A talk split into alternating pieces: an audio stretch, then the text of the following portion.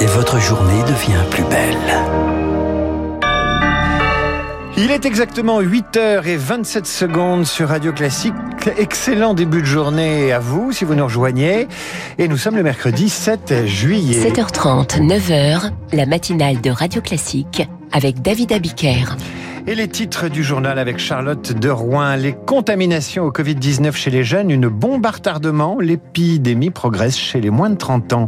En Espagne, face à la propagation du virus, la Catalogne referme ses discothèques et renforce les mesures sanitaires sur les grands événements. Avec les vacances, le trafic aérien reprend peu à peu.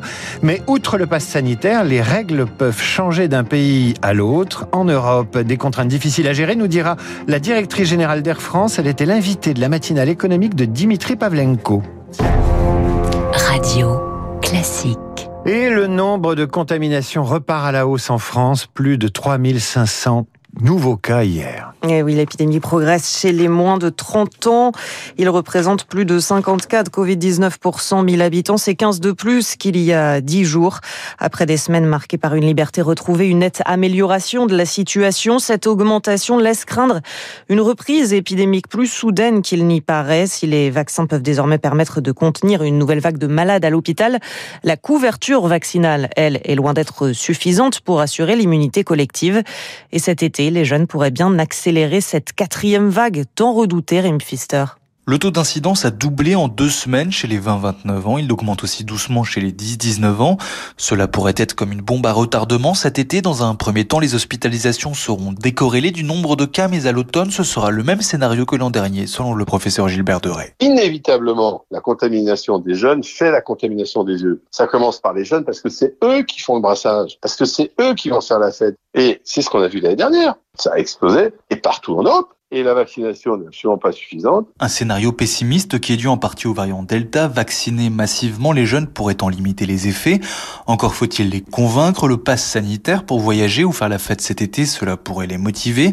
Mais il faut aussi faire de la pédagogie, martèle le docteur Jérôme Marty. Les deux publicités qu'on a actuellement à la télé, on en a eu une, si vous vous souvenez, avec des enfants qui pourraient vers leur grand-mère les bras écartés. puis ça n'explique pas le fait qu'on n'est pas protégé avant six semaines. Et ça, c'est très important. Et puis ça n'explique pas l'intérêt collectif de la vaccination. Donc il faut que l'on ait une vraie campagne de santé publique euh, qui passe toute la journée sur les ondes. Reste un autre enjeu de la vaccination des jeunes encore mal connu, la Covid de longue durée.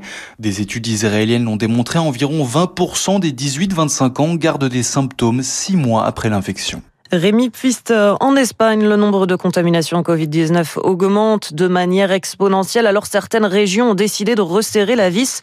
En Catalogne, le taux d'incidence chez les 15-29 ans est trois fois supérieur à la moyenne alors les autorités provinciales ont décidé de rétablir les restrictions. Marie Mortirossian.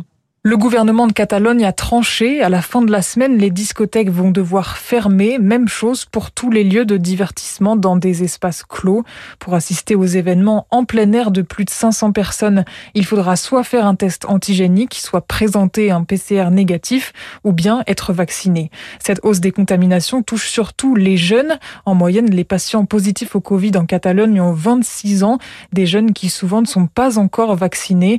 Jean-Paul Ortiz est président de la Confédération Fédération des syndicats médicaux français. Pour l'instant, les jeunes commencent à se faire vacciner. Contrairement à la France, la tranche 18-29 ans n'était pas ouverte jusqu'à il y a quelques jours seulement. La Catalogne a euh, repris une vie normale, les boîtes de nuit étant ouvertes depuis euh, maintenant presque trois semaines, et donc euh, ça se diffuse très très vite à cause du caractère de ce variant Delta qui est très contagieux, et ça c'est très préoccupant. Actuellement, en Catalogne, on compte 5000 nouveaux cas de Covid par jour. La porte-parole du gouvernement catalan est même favorable au retour du port du masque obligatoire, une décision qui reviendra au gouvernement espagnol.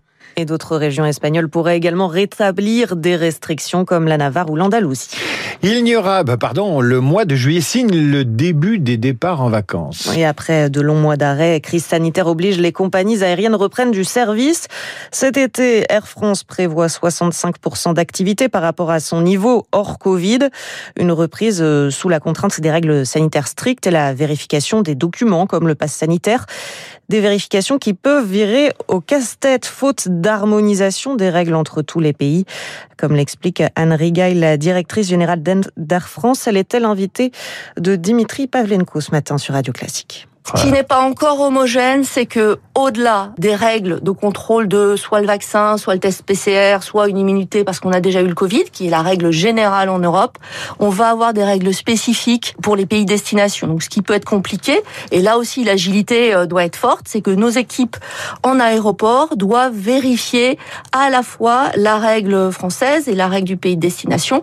Voilà, donc on s'adapte. En tout cas, les, Français nous présentent, euh, surtout anti-Covid, leur certificat. On le scanne, c'est rapide et ça fluidifie les embarquements. Anne Rigaille, la directrice générale d'Air France, invitée de la matinale économique de Dimitri Pavlenko. Ce sera le sujet, ce sera le sujet de l'édito politique de Guillaume Tabar à 8h10. Il n'y aura pas de référendum pour inscrire le climat dans la Constitution. C'était l'une des propositions de la Commission citoyenne, mais l'exécutif a enterré le projet hier, faute d'accord entre l'Assemblée nationale et le Sénat. Les parlementaires n'ont pas réussi à s'entendre sur une formulation. Outre-Atlantique, la tempête tropicale Elsa se renforce en ouragan à la des côtes de la Floride, avec des vents soufflant jusqu'à 120 km par heure. L'ouragan devrait atteindre le littoral de cet État américain ce soir ou demain matin. Le décès du professeur Axel Kahn. Après avoir lutté contre un cancer, le médecin essayiste président de la Ligue contre le cancer est décédé hier à l'âge de 76 ans. Emmanuel Macron a salué sur Twitter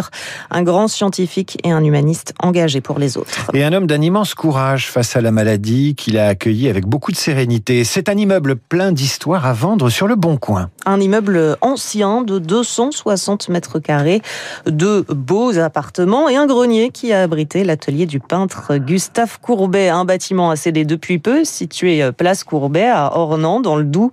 François Villeman. C'est dans le grenier de l'immeuble, juste sous les toits, que se cache ce tout petit atelier d'à peine 15 mètres carrés. Laissé en l'état, Jean-François Longeau, l'ancien maire d'Ornans, a pu s'y rendre et un détail ne lui a pas échappé. Mais il a laissé une marque comme il a laissé dans son dernier atelier. Il a peint des hirondelles, au mur et au plafond. Alors je ne sais pas pourquoi des hirondelles. Ce n'est pas le seul mystère de cet atelier, car c'est ici qu'il peignit en 1849 son fameux tableau Un enterrement à Ornans, aujourd'hui exposé au musée d'Orsay. Une gigantesque toile de plus de 3 mètres sur 6 Problème, la petite taille de la pièce ne permet pas d'y exposer ce tableau. Alors comment Courbet a-t-il fait? L'ancien maire pense tenir une piste d'explication. C'est-à-dire qu'en fait, il avait un rouleau, qui était une toile de 6 mètres 60. Au fur et à mesure où il peignait, non pas il déroulait, mais il roulait sa toile. Qu'il avait peint, il roulait.